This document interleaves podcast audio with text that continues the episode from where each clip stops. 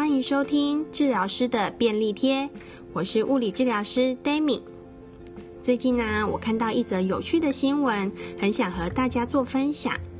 这则新闻的标题是：挪威首相和纽西兰总理为儿童召开一场记者会。这场记者会呢，他们主要的诉求是，他们想让儿童知道，现在世界上到底是什么情况。我认为啊，这则新闻很适合分享给家中的孩子，所以各位爸爸妈妈不妨也把这一则新闻让孩子一起收听，让孩子知道现在全世界新型冠状病毒是什么状况。这则新闻的内容是这么说的。新型冠状病毒带来的传染疫情，冲击了全球人类原有的日常生活。当成人紧张应对，除了叮咛儿童勤洗手，我们有没有试着关心他们的心情呢？其实，随着疫情的发展，儿童还可能被迫停课、隔离。没有办法和朋友相聚游戏。北欧的挪威总理和南太平洋的纽西兰总理近日不约而同为儿童召开记者会，他们妥善地向孩子说明这些状况，让孩子对于疫情能够有更多的理解，取代单纯的命令和要求。他们透过记者会的方式，协助孩子面对这波疫情。挪威总理事前收集全国儿童的提问，在三月十六号召开这场只有儿童的记者会。所有的成人记者都被拒于记者会门外。记者会一开始，总理就说啦：“面对这种情况。”孩子会觉得害怕，我能够理解。同时间发生了这么多事情，会害怕是很正常的，没有关系。接着，他就一一回答收到的各种问题。孩子们是这样问的：“请问这个病毒会传染给动物吗？”我们不认为新型冠状病毒对动物具有传染性，但是啊，目前我们无法完全肯定。不过，我们认为这个病毒不会对动物构成问题。请问国庆日还会庆祝活活动吗？我们和其他人聚在一起的时候，都必须非常的小心。我们希望还是能举办国庆活动。不过啊，会是用不同的形式来办理。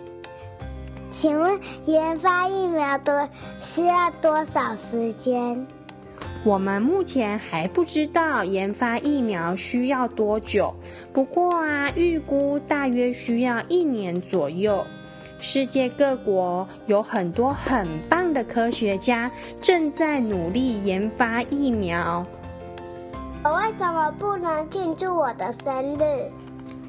你之所以不能和以往一样庆祝生日，是因为庆生会会有很多小朋友聚在一起。当孩子聚在一起，就会有互相传染的风险。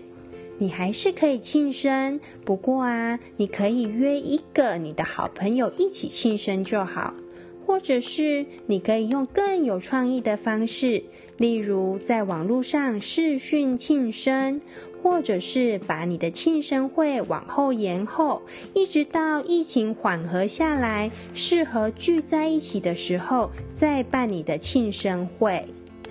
总理，你你怕，你会不会怕你自己被感染？如果你自己被感染，谁要帮你工作啊？我并不会非常害怕。我认为自己还蛮健康的，但我们都必须做好预防工作。如果我生病了，但是不是很严重的话，我还是可以在家里工作。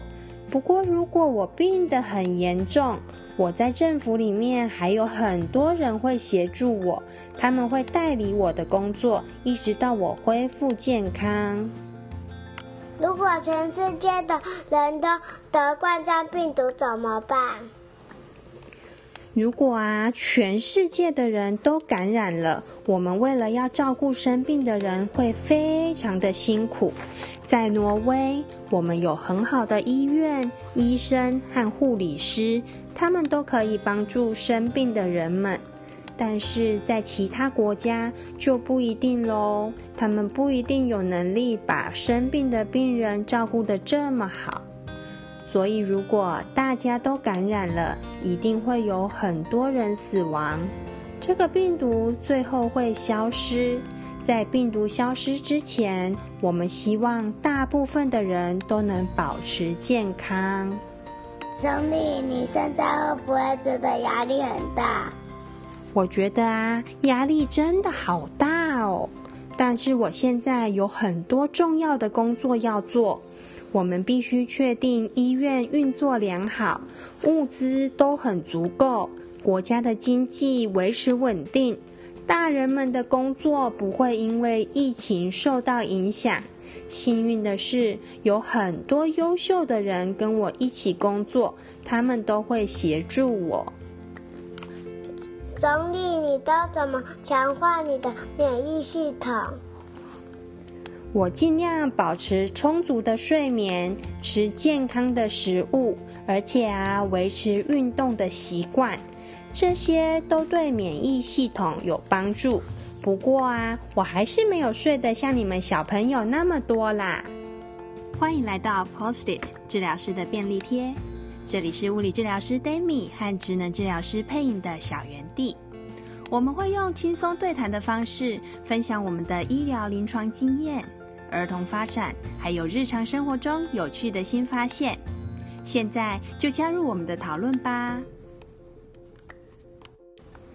纽西兰总理也在日前召开一场专为儿童开的记者会，他认为对于这场疫情，即使是孩子，也会有很多疑问，想要得到回应和解答。而且能趁机宣传洗手的重要性。记者会当天，站在总理身旁的是纽西兰的科学家，他最近也在 Twitter 上提供影片，告诉大家为什么要洗手，还有洗手的好处。他说，社群媒体散布了许多错误的讯息，引起了恐慌。导致人们囤积商品，日常生活中困难的医学用词，大人也未必能够理解，更何况是孩子们。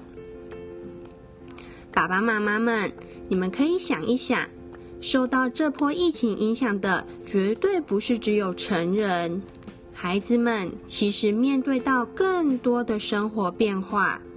例如，他们会被更严厉的禁止把手放入嘴巴里，不能邀请朋友到家里玩，不能去游乐场玩，喜欢的餐厅可能会没有开门，不能去吃，甚至连爷爷奶奶家也去不了了。这些在成人眼里理所当然的变化，对孩子来说，他们不一定能够理解。孩子需要有人站在他们的位置，用他们能够理解的语言去好好的说明，得到孩子的理解与支持，才能够真正做到共体时间。这样尊重儿童的需求的做法，正是平等与同理的展现，也是一个民主平等社会的基石，更是目前防疫的重要关键。挪威首相和纽西兰总理为儿童办记者会的用心，让我们在疫情中看到感性与理性兼具的美好，关注到社会中弱势者的需求，尊重他们的想法，这样我们才能真正的做到同舟共济，一起度过未来所有大大小小的挑战。今天这则新闻就和大家分享到这边。